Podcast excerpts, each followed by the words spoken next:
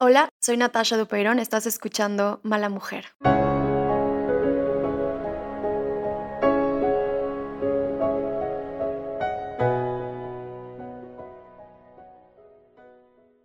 Y hoy voy a platicar con Jacqueline Loaz, defensora de derechos humanos, especialista en género y no discriminación. Y vamos a hablar sobre diversidad, derechos y un poco de todo. Mejora tu vida aprendiendo algo nuevo haciendo ejercicio, yendo al trabajo, mientras paseas al perro. Descubre el tiempo que no sabías que tenías libre con Vic. Encuentra más información en el banner. Hola Jacqueline, ¿cómo estás? Bienvenida. Hola, ¿qué tal? ¿Cómo estás? Estoy muy contenta de estar aquí. Yo estoy mucho más feliz de hablar contigo. Te admiro mucho y quería empezar justo preguntándote eh, un poco de a lo que te dedicas, dónde trabajas. Pues mira, em, yo siempre he sido defensora de derechos humanos, es en donde he cursado mi vida, ¿no? Desde muy chava, he hecho varias cosas en ese sentido, fundé Alianza Cívica, ¿no? Que cuando empezábamos con estos derechos, derechos al voto, luego pues hice un partido político, México Posible, estuve en Fundar, Centro de Análisis e Investigación, eh, de ahí me invitaron a fundar el Consejo para Prevenir y Eliminar la Discriminación de la Ciudad de México, una experiencia pues maravillosa que me marcó muchísimo.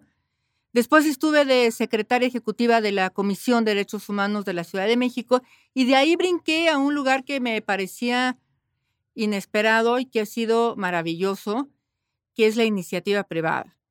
Y eh, pues ahora estoy al frente de la primera eh, unidad de género de una televisora en América Latina y eso lo estoy haciendo desde TV Azteca. Ok, quisiera empezar a preguntarte sobre qué son los derechos humanos. Esto que escuchamos todo el tiempo, pero en realidad no sabemos qué es. Mira, los derechos humanos, así como poniéndolo de una manera pues, muy fácil, son todas esas cosas que nos rodean que forman parte del contexto de nuestra vida y que nos van a llevar hacia el bienestar y hacia ser más felices. Es decir, ¿cómo, cómo una persona podría ser feliz si no tiene derecho a la salud? ¿Cómo alguien puede estar en un entorno de bienestar si no tiene una identidad o una nacionalidad? Cómo alguien eh, eh, puede ser libre y lo que significa la libertad en un contexto social si no puede decir lo que piensa. Entonces, los derechos humanos son todo esto que nos rodean eh, al ser humano, a las personas, y que nos ayudan a ir avanzando en una mejor vida, en una vida mucho más digna, en una vida mucho más feliz, pero sobre todo en un espacio, en un lugar en donde todas y todos tenemos los mismos derechos. No somos iguales, somos diferentes desde nuestros entornos, pero el acceso a nuestros derechos es exactamente igual para todas y para todos. Eso es parte, así resumidísima, de lo que podrían ser los derechos humanos. Ok, yo quiero citarte, no debería de existir víctimas, porque no debería de haber injusticia. ¿Cuáles son los grupos más vulnerables en nuestro país, Jacqueline? Mira, esa es una pregunta que que es muy difícil contestar en, en nuestro país, porque mm, yo ahora te puedo decir que las víctimas indirectas, ¿no? Todas estas madres, hijas, padres de mujeres o de hombres desaparecidos, ¿no? El tema de personas desaparecidas en nuestro país es simplemente doloroso. No saber en dónde están. Por supuesto que hay, hay grupos de población pues que históricamente han, han vivido esta, esta violencia y, y, desde ahí pues han sido víctimas, ¿no? La diversidad sexual y de género, las personas con discapacidad, pero no solamente las personas con discapacidad motriz, las personas sordas, las personas ciegas, y por supuesto que en todo este contexto, si nos tendríamos que ubicar en el género, pues, eh, imaginando no solamente el género binario, hombre-mujer, pues las mujeres somos ese grupo, que aunque somos la mayor parte de la población, estamos en mayor situación de vulnerabilidad, estamos en mayor eh, situación de ser víctimas, porque además se van, se van sumando conceptos y se van sumando cosas, ¿no? Una mujer joven, indígena, lesbiana, con alguna discapacidad y pobre, bueno, pues entonces ya te da como todo ese terrible escenario de la injusticia y de la situación de donde están. Por supuesto, por supuesto que no debería de existir las víctimas, ¿no? Porque de para todas y para todos debería de haber justicia, debería de haber ese acceso a la justicia. Claro. Mira, yo crecí eh, escuchando que yo soy imagen y semejanza a alguien, que para ser sincera, eh, no me sentía ni me siento identificada. Entonces, ¿qué es la diversidad? ¿Por qué pensar que solo hay una manera de ser? Mira, no podemos negar pues un origen de humanidad religioso, ¿no? Judío-cristiano, en donde eh, todo parte desde un Génesis, ¿no? De Adán y Eva, ¿no? En donde a nosotras nos sacaron de una costilla, ¿no? Y entonces ahí estamos, válgame, válgame el Señor, diría aquel, ¿no? Pero entonces, claro, fuimos construyendo esa idea de que somos hombres, de que somos mujeres, de cómo son los hombres, cómo son las mujeres y cómo se tienen que comportar. Este, eh, este rol de género que nos ha encasillado tanto a hombres como a mujeres y que nos han dicho cómo tenemos que ser. Y entonces, claro, no ha habido cabida como para entender esa otra manera de ser persona, esa otra manera de ser mujer, de poder creer otras cosas. Eh, la humanidad durante muchísimos años, el cristianismo era la única manera de entenderlo, ¿no? Donde el varón blanco y con dinero, pues eh, era el poseedor de la verdad. Ahora que acabamos de conmemorar hace, hace poco eh, el derecho a las mujeres a votar, eh, yo decía, a ver, apenas hace 50 años, claro, yo me acuerdo perfecto, perfecto, del día que mi mamá votó por primera vez, porque aunque los derechos ya estaban, ella no lo había ejercido. Entonces me acuerdo que me llevó a la caseta, me dio el plumón y me dijo, márcale ahí donde dice PPS, ¿no? En el Rosita, el Partido Popular Socialista. Yo creo que pues ya lo traía yo desde chiquita, ¿verdad? Pues, ahí me pusieron que le pusiera la cruz, pues ahí se la puse. Bueno, pero entonces nos ha costado mucho trabajo entendernos diferentes, reconocernos diferentes, porque el conquistador, quien conquista, no solamente se apropió del territorio, sino también impuso la cultura, impuso una manera de ser. Así fue en Europa y así nos llegó a nosotros América también. Claro, todo como seguirlos a ellos, ¿no? Yo leí un libro una vez que decía como, sí, que solamente se siguen a los hombres, ¿no? Y la historia la hicieron los hombres, ¿no? Y México es un país laico. Mira, constitucionalmente sí somos un país laico, pero a mí me parece que hemos vivido en amaciato es realmente en lo que ha vivido México. Yo creo que eh, de hace algunos años para acá, de algunos cinco años, seis años para acá, eh, México ha ido avanzando no solamente en la mm, diversidad religiosa, ¿no? sino verdaderamente en entender la diversidad eh, de las religiones y que éstas se han ido aceptando. Antes, cuando los hacían las encuestas en el INEGI, pues más del 90% se decían católicos, ¿no? Hoy está alrededor del 80. Hoy tenemos una comunidad judía con más de, más de 50 mil personas eh, judías, mexicanas, una comunidad importante. Hoy por hoy ya tenemos generaciones de eh, personas musulmanas, que, es, que ha sido muy interesante el fin de semana eh, yo pude estar con algunos, algunas de ellas, y decían, bueno, nosotros nos hicimos musulmanes, pero ahora ya nuestros hijos, nuestras hijas, ya nacieron aquí. Pero a México, como país y como nación, ha sido muy difícil, ¿no? De repente fuimos el centro eh, eh, y, bueno, el padre de la patria, pues es un cura. Claro. ¿No? Entonces, todo eso ha sido como muy difícil desarraigarlo y además entender lo que es el Estado laico, en donde no es que no existan las religiones y es no es que no exista el derecho al credo. Es un, es un derecho fundamental de la persona de creer en lo que se nos venga en gana.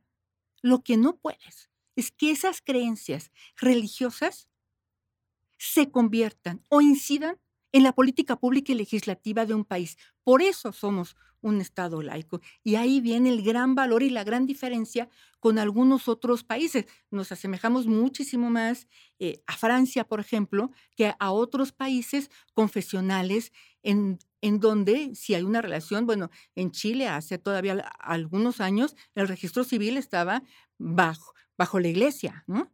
Nosotros con las leyes de reforma dejamos, dejamos de tener eso.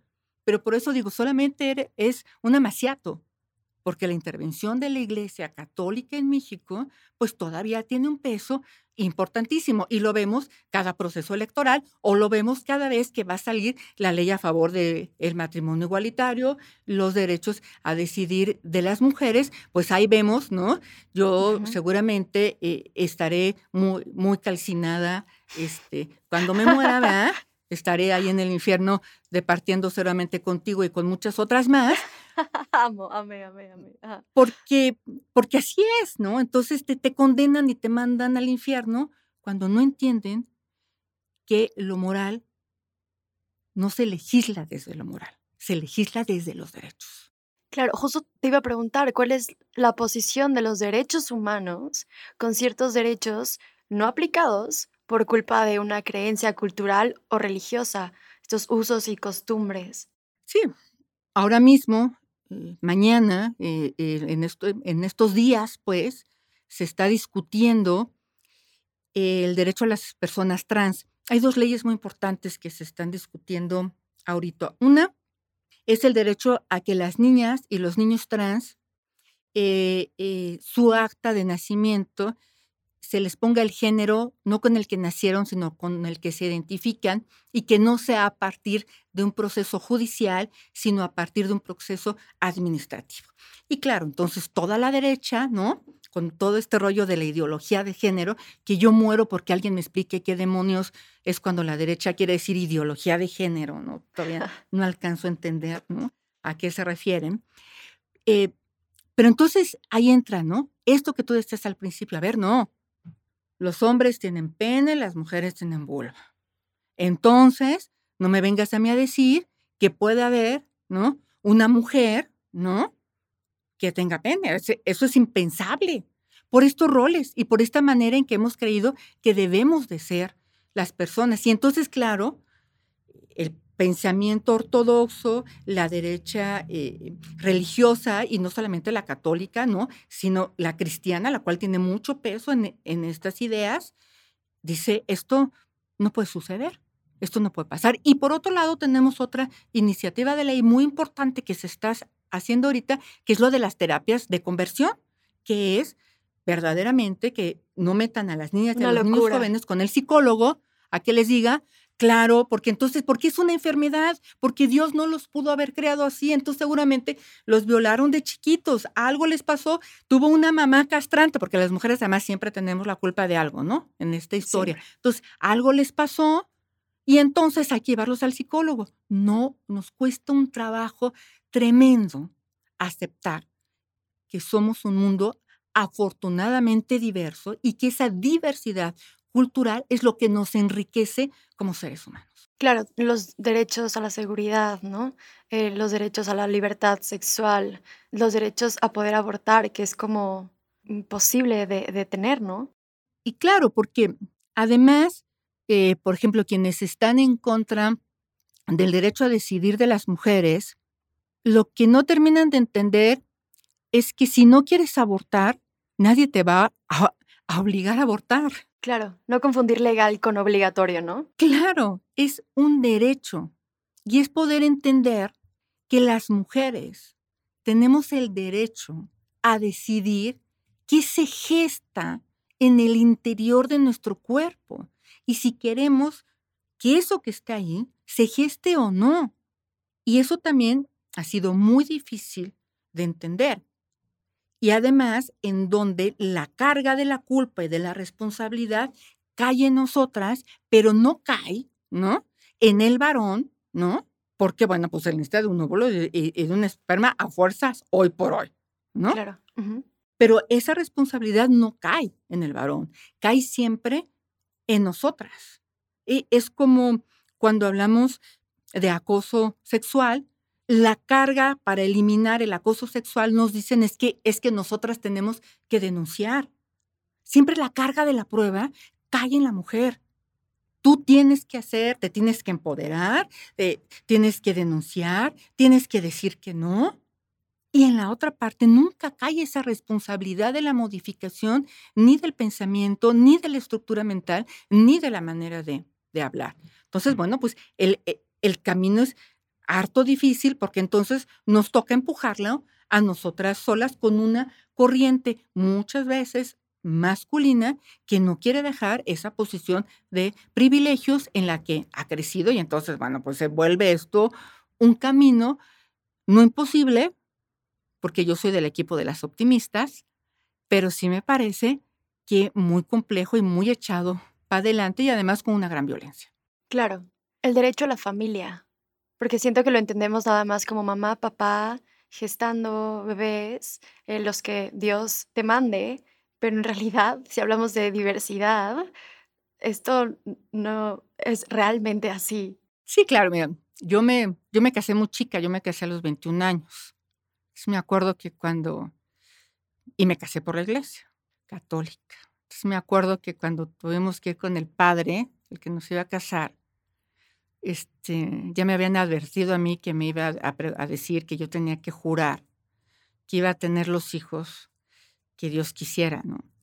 Este, yo muchaba. Entonces yo me acuerdo que cuando me lo dijo, yo hice así, o sea, por atrás yo hacía así. Cruzaste los dedos. O sea, yo cruzaba los dedos y decía yo, no, no, ni madres, no, ¿cómo, cómo, no? Claro, porque después como que te obligaban a, esa estructura de pareja y, y, además yo me tardé 10 años en tener hijos, ¿no? Y soy la familia Kellogg's. Soy papá, mamá, un hijo, una hija y un gato. ¿no? O sea, así el desayuno Kellogg's, ahí estamos, ¿no? Pero es que la diversidad de ser familia es tan amplia como con quien quieres compartir el resto de tu vida. O sea, ¿quién se ha apropiado del monopolio de la familia? ¿Quién puede decirlo? ¿Quién puede decir que la familia tiene que ser esta? La familia se construye o se puede entender únicamente a partir del amor a la otra persona y de las ganas de compartir con esa o con esos tu vida. Esa es la familia.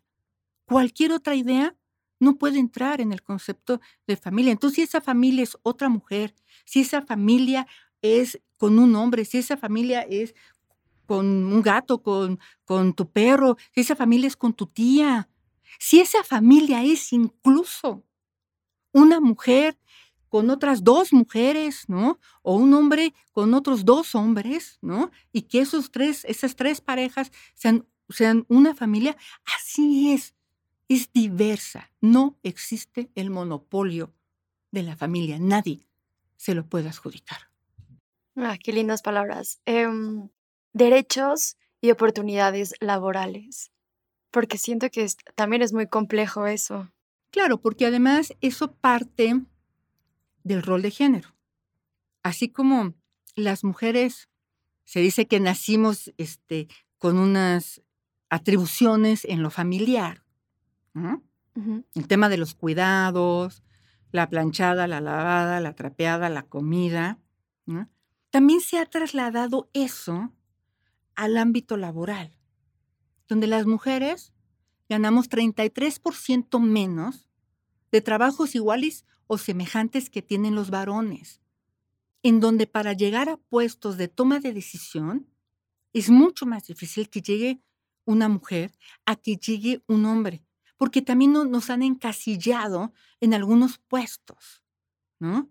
Las mujeres somos secretarias. Es difícil encontrar a un varón secretario, ¿no? Como haciendo esta función. Los hombres son choferes. Es, diferente, es difícil encontrar a una mujer chofer o chofera o la chofer, ¿no? Incluso a, mí me llama mucho la atención, bueno, A mí la Real Academia de la Lengua Española me cae pésimo, me cae muy mal, ¿no? Que además siempre ha sido dirigida por, por hombres históricamente, ¿no? Nunca ha habido ahí una mujer. Pero sí son capaces de modificar estos trabajos que hacen las mujeres cuando los, cuando los hacen los hombres, entonces sí le cambian el género. O sea, sí, sí puede haber cocineros, ¿no? Claro. Pero no puede haber ingenieras, ¿no? O cuando, o les encanta el neutro, ¿no? Yo me acuerdo cuando era presidenta de COPRED, yo me peleaba muchísimo, ¿no? Me decían, no, no, es que el presidente es neutro. No, si no nos visibilizamos, yo soy la presidenta y la terminas con A. Porque habemos tan pocas que llegamos a ese lugar que cuando estamos ahí, hay que decirlo. Entonces, el lenguaje también tiene que ver mucho con el tema de oportunidades laborales, por un lado visualizar a las mujeres en esos puestos que históricamente han sido ocupados por, por varones. Ese es un tema. Pero el otro tema que tenemos, claro, como tenemos la carga del rol de género, ¿no? Pues no friegues. Yo me acuerdo, cuando mis hijos eran chicos, tenía que ir a recoger la boleta de calificaciones a las diez y media de la mañana. O sea, ¿por qué? O sea, ni siquiera la escuela se imaginaba que yo podía estar trabajando. Claro, claro. Entonces, claro, cuando te contratan, el patrón siempre está imaginando que tú, como eres la que cuidas, no vas a poder ocupar un puesto de mayor importancia porque vas a tener que ir a, hacer, a cumplir esas funciones. Porque un hombre nunca dice, nunca pide permiso para ir a recoger la boleta de calificaciones. Porque si pide eso, seguramente su jefe le va a decir que no tienes viaja, que lo haga, ¿no? Claro. Y a eso súmale el despido por embarazo. La primera causa de discriminación en este país es cuando las mujeres avisamos a nuestra fuente empleadora que estamos embarazadas. Nos corren, ¿por qué? Porque en el imaginario social sigue todas estas ideas, todos estos roles y además que les vamos a costar. Entonces, romper eso, pues no solamente es un tema de eh, eh, techo de cristal, sino de piso de chicle, pues, ¿no? ¿Cómo me desprendo? ¿Cómo voy subiendo? ¿Qué me dices del derecho a la educación? porque entiendo que todas y todos tenemos derecho a la educación, pero si hablamos de cultura y de mm, costumbres, esto no es así. No, claro. Em, es desafortunadamente en las familias, estas familias eh, eh, tradicionales, por decirles de alguna forma, si alguien tiene que estudiar, seguramente le van a dar la opción al varón y no a la mujer.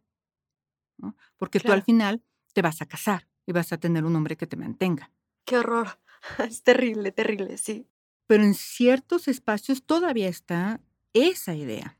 Hay que irlas quitando. Por eso es tan importante y a mí me gusta tanto cuando se hacen ejercicios en donde se ven mujeres que han ocupado eh, puestos y que son mujeres que han estado en lugares importantes y no solamente importantes porque sean eh, directoras generales, no, no, no, no, no, sino importantes, digamos, en su desarrollo profesional, porque entonces eh, eh, empatan con la posibilidad de que es una realidad que está ahí.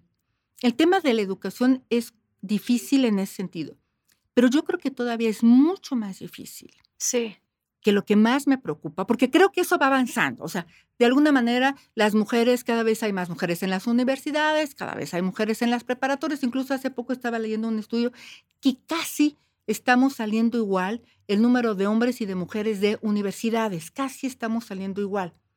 A mí no me preocupa tanto esa parte, lo que me preocupa es el tipo de educación que estamos dando. Y hace poco hubo una discusión muy fuerte en Monterrey y en algunas otras entidades federativas en donde las asociaciones de padres de familia y nuevamente esta derecha ¿no? quiere imponer el tipo de educación que tienen que recibir las niñas y los niños con el lema de no se metan con mis hijos, ¿no? O no, o no se metan con los niños. Y entonces no les quieren dar educación sexual, por ejemplo, o solamente un tipo de de educación y de formación. Entonces, también tenemos que abrir el sistema educativo mexicano. Es deficiente no solamente en su currícula, pues, ¿no? eh, sino también pues tenemos una gran deficiencia de maestros y de maestras, a quienes yo admiro mucho. Y yo creo que eran, yo creo que son los que más deberían de ganar en este país, porque son los que tienen la gran responsabilidad de educar. Pero tenemos un muy mal sistema de educación. Y velo ahorita, con la pandemia, con la cuarentena. Va a haber un retraso impresionante, ¿no? Porque pues no todos los niños tienen acceso a la computadora para estar tomando las clases. Entonces sí tenemos un gran problema de acceso a la educación, por supuesto, indiscutiblemente. Ahorita que dices lo de mm, eh, que les enseñan a las personas, a mí cada que me preguntan el podcast, bueno, ¿el podcast para quién es? Yo digo, bueno, la información no tiene género. Esto es información valiosa para todas y todos, ¿no? La información te vuelve personas libres, entonces eso me parece muy interesante. Y tengo uno más, que es el derecho a la seguridad. No, pues ahí sí, ahí sí salimos perdiendo. Ahí sí. salimos, salimos muy mal. La hemos perdido. Hemos perdido la seguridad.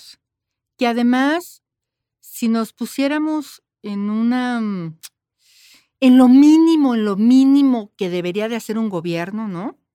Desde el pensamiento de la existencia de, del gobierno es para darle seguridad a la ciudadanía. Si, para algo debería existir el gobierno, para una cosa, sería para eso, para sentirnos seguras, para sentirnos seguros. Hoy la perdimos. Y la perdimos tanto hombres como mujeres, niñas, niños, jóvenes, personas adultas, mayores. No nos sentimos seguras. Y lo peor aún es que no solamente no nos sentimos seguras en la calle, lo que es terrible y es tristísimo es que no nos sentimos seguras en nuestra casa, en el lugar donde te deberías de sentir más segura. Del 100% de las mujeres violadas, el 30% son niñas entre 3 y 6 años que fueron violadas en su casa. Ese es el tema de inseguridad del que estamos hablando cuando las mujeres somos asesinadas. Somos asesinadas principalmente por nuestra pareja afectiva. Que los hombres jóvenes asesinados son asesinados por, el, por la delincuencia organizada.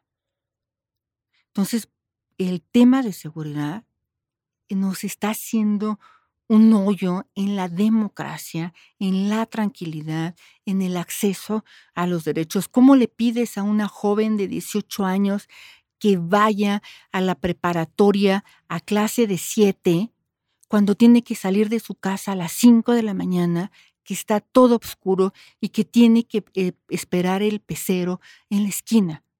E, e, ese es un nivel de inseguridad terrible.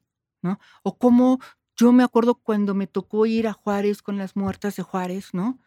Que hacíamos el recorrido desde las fábricas hasta la carretera.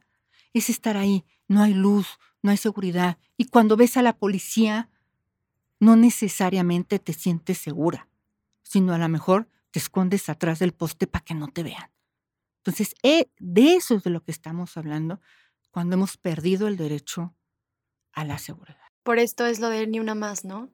Y ni una menos ni una más, ni una menos, ¿no? Porque, por otro lado, te topas con un sistema de acceso a la justicia que deja tú que no tenga perspectiva de género, sino que es profundamente machista y que cuando se va a denunciar a una mujer desaparecida, todavía desafortunadamente te preguntan si no se fue con el novio la desaparición de mujeres, la desaparición de hombres es impresionante. Las fosas clandestinas en este país verdaderamente no pueden ser. Ayotzinapa todavía es un tema que se sigue discutiendo, que estamos siguiendo hablando de dónde están los 43. Pero, pero cuando sabemos que atrás de esos 43 hay por lo menos 30 mil personas más atrás desaparecidas y que muchas de las fosas clandestinas eran, eran fosas de los gobiernos que no sabían qué hacer con esos cadáveres, y que ellos mismos los metieron en esas mismas fosas. Y te acordarás hace tiempo, el año, año pasado, de esos camiones que circulaban por nuestro país, grandes congeladores con cadáveres adentro por parte de los gobiernos. O sea, ni siquiera, ni siquiera podemos buscar a nuestros desaparecidos y peor aún, ni siquiera podemos saber de quiénes son los cuerpos cuando los encontramos. Eso es inseguridad. Derecho a la libertad sexual. Yo voy con esto porque creo que eh, la piel, el lugar donde vivimos, el género, los gustos, son muy importantes para nuestra sociedad, en lugar de solo vivir y dejar vivir. Y hablo por el derecho a las mujeres trans. Nos cuesta tanto trabajo entenderlo. Sí, cuesta muchísimo trabajo entenderlo. Nuevamente, pues por esta idea de género binario, ¿no? Hombre-mujer, nada más. Y además lo que te toca hacer. Pero yo, yo digo, ¿a quién, ¿a quién le debe importar? ¿A quién amo yo? Si yo amo a un hombre, si yo amo a una mujer, ¿a quién le importa? Al fin y al cabo, es amor. Y si nos vamos a la esencia de lo que es el ser humano y de la importancia, pues ese debería de ser, de ser el centro. Hoy, principalmente las mujeres trans, ¿no? Pues viven una situación de violencia terrible. Eh, por, un, por un tema de apariencia, ¿no? Por un tema de apariencia, porque muchas de ellas son eh, echadas de sus casas, se dedican al trabajo sexual, eh, no tienen acceso a la educación, no tienen acceso al trabajo. Eh, muchas, eh, la esperanza de vida de una mujer trans en este país es de 30 a 35 años. Porque además no todas tienen el acceso de poderse hacer alguna operación. Muchas de ellas se inyectan aceite, en fin, eh, para modificar su cuerpo y se les acorta la esperanza de vida. Pero es que es otra vez no entender. A ver, ser mujer, podemos ser eh, mujeres hetero, podemos ser mujeres cisgénero, podemos ser mujeres lesbianas, podemos ser mujeres trans, podemos ser mujeres bisexuales, podemos ser mujeres afro, podemos ser mujeres indígenas, ¿no? El tono de piel no puede ser destino y la preferencia sexual de las personas no puede ser un prejuicio para el ejercicio de tus derechos y hoy por hoy lo sigue siendo, incluyendo el tema, por ejemplo, de los hombres gays. O de las mujeres lesbianas, como son acosadas en el ámbito laboral y en el transporte público. Pero, eh, por supuesto, uno uno de los retos está ahí y el otro reto que del poco se habla es de los hombres trans. Yo, yo tengo mis esperanzas muy colocadas en el tema de los hombres trans, porque creo que los hombres trans nos pueden llevar a entender las nuevas masculinidades. Eh, eh, ¿Por qué? Porque, bueno, vienen eh, muchos de ellos de este reconocimiento de género eh, de un género asignado por sus órganos sexuales, pero entonces que crecen como mujeres, se les educa como mujeres y en el momento en que tienen esa gran oportunidad, ¿no? De identificarse como lo que son y como lo que sienten y eh, ser estos hombres, hombres trans, yo creo que ellos pueden ayudarnos muchísimo a la sociedad a modificar el pensamiento masculino y también a que los hombres rompan estos estas exigencias que socialmente se les ha puesto, ¿no? Este, el rico, el guapo, el proveedor, ¿no? Porque los hombres trans se pueden colocar desde una verdad muy diferente. Claro, no lo había pensado y tienes toda la razón. Eh, Jacqueline, ¿qué es la tolerancia? Mira, la, la tolerancia a mí es, es una palabra que no me gusta. Así en frío, en frío, no me gusta. Porque siempre creo que la tolerancia significa aguantar.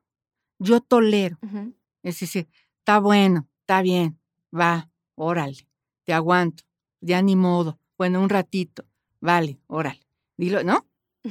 Ese es como, a mí me gusta mucho más el término respeto, ¿no?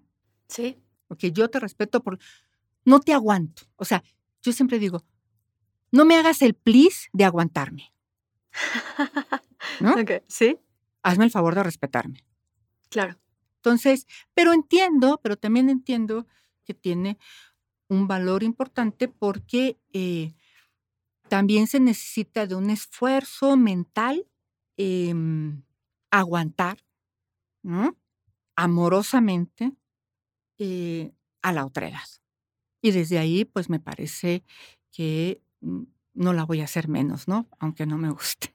Es que justo yo también lo pienso así, como siento que, que confundimos la palabra tolerancia con tolerar violencia, con quitarle peso a algunas cosas que son importantes, ¿no? Entonces siento que esta palabra es muy poderosa y la aplicamos en cosas que no deberíamos aplicar.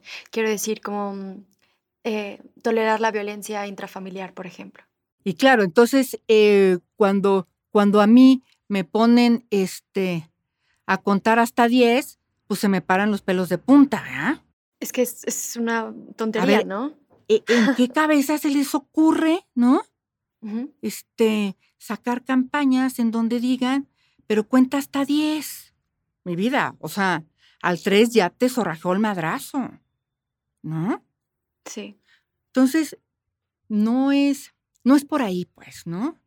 Es modificarnos, es repensarnos, es reconstruirnos. A ver, yo siempre digo que lo aprendido se puede desaprender. Claro.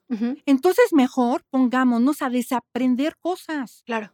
Desaprender estos ejercicios, ¿no? Que como sociedad nos fueron dando, desaprendámoslos y ya, vámonos. Pero no me pongas que yo aguante y entonces este, aguante la violencia intrafamiliar o aguante al jefe que me quiere que me quiere acosar porque pues claro es el jefe y le van a creer a él más que a mí. Entonces bueno pues me aguanto. No no. Las mujeres la sociedad no tenemos por qué aguantar nada que nos dañe la dignidad, nada que no nos guste. Claro. Hice una lista de cosas que aguantamos y toleramos, eh, que pensamos que está bien tolerar este tipo de cosas, pero, pero no toleramos a una mujer trans, ¿no? Me parece ridículo como para unas cosas sí, pero para otras no, ¿no? Y las cosas que toleramos son las más violentas de todas, que es como, ¿por qué toleramos los roles de género que nos han dado las mujeres, por ejemplo? Pues sí, mira, em, pues los toleramos muchas veces porque estamos atrapadas, ¿no? Y porque así ha sido siempre, ¿no? Porque así ha sido siempre. Y es muy difícil salirse de ahí. Cuando yo veo mujeres que viven violencia intrafamiliar y que les dicen, salte de ahí, yo digo, a ver, pues no, no es tan fácil, ¿no? Claro. No es que lo toleres, es que a lo mejor estás atrapada, estás atrapada en esto. ¿Cómo toleramos el transporte con espacios para mujeres? Que eso me parece increíble. He escuchado muchas personas que nos dicen, güey, pero pues ustedes las mujeres tienen un espacio para ustedes solas. O sea, eso es un privilegio. Sí, y yo lo que digo es, no me friegues. Yo no quiero un vagón para mujeres. No lo quiero.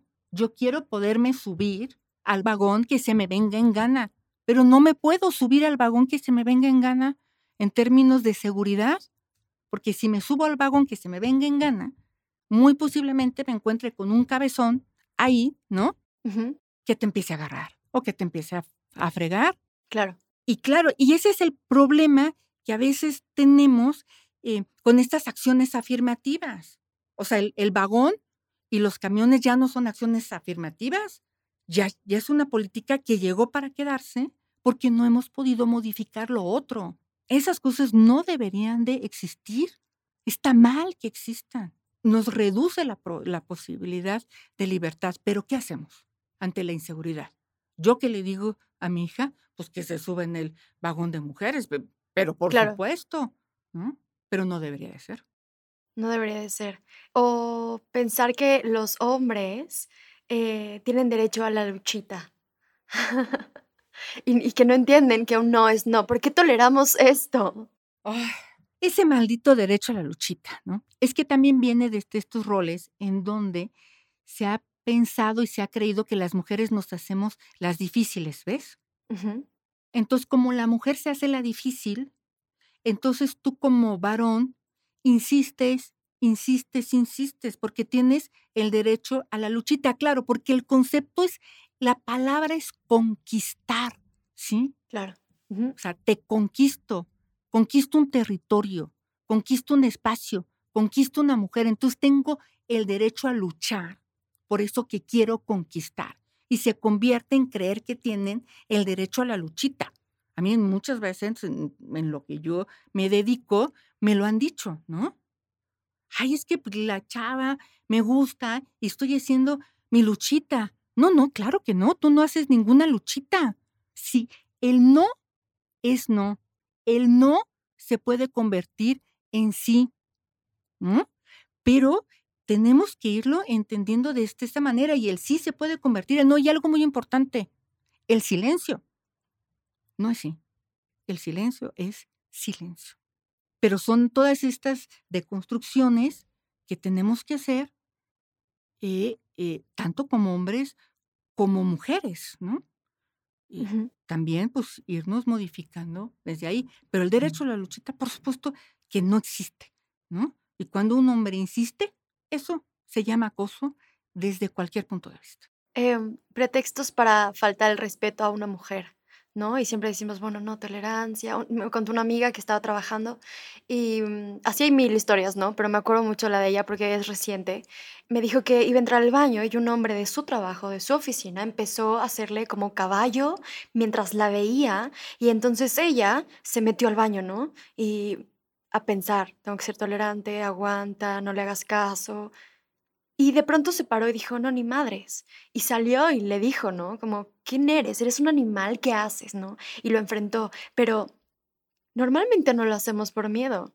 Y toleramos estas faltas de respeto porque es normal y porque así ha sido siempre.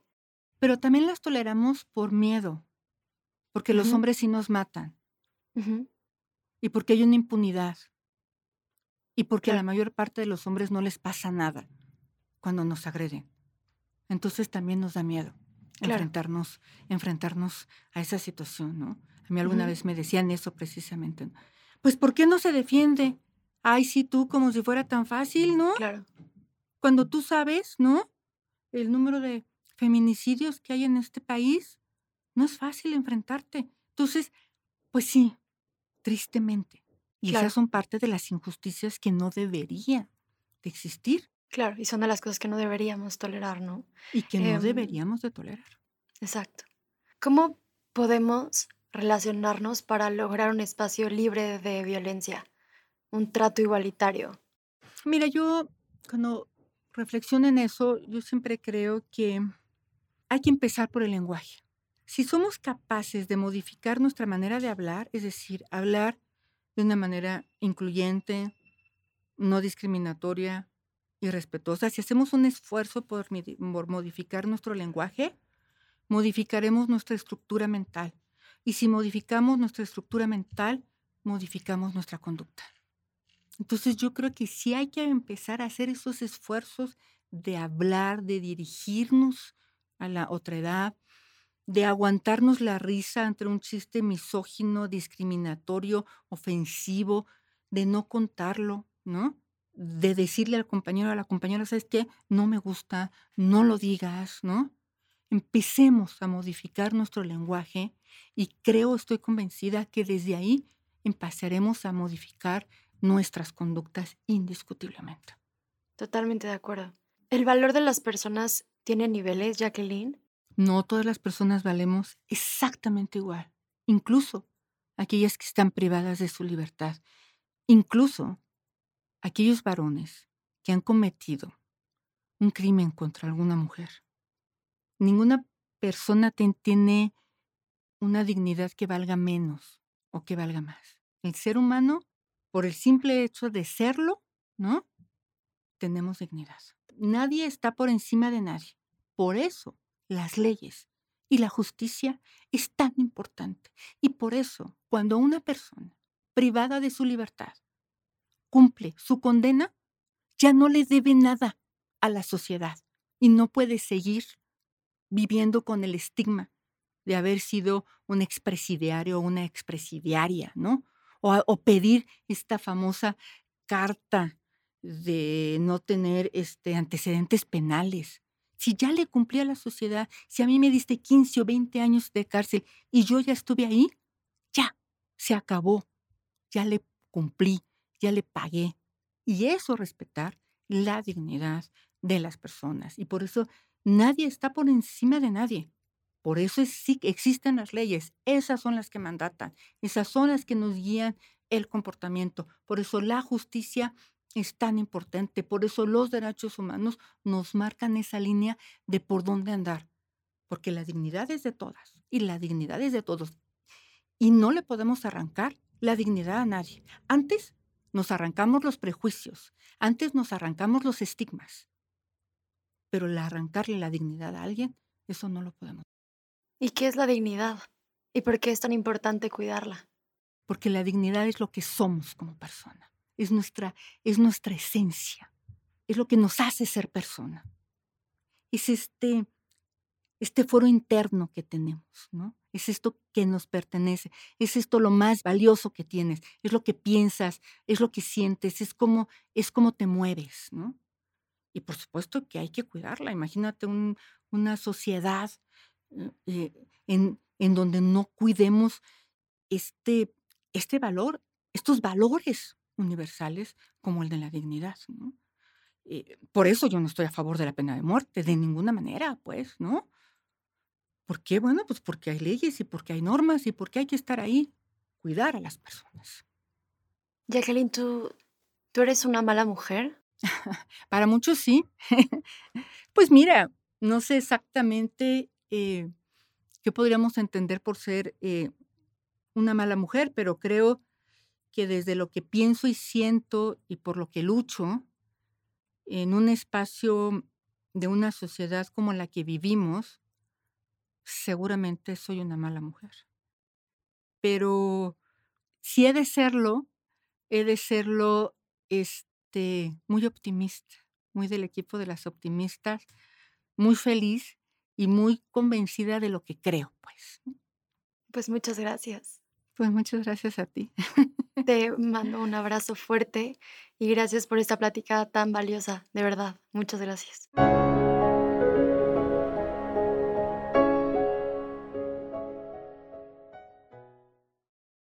Descubre el tiempo que no sabías que tenías libre y vuélvete la mejor versión de ti mismo.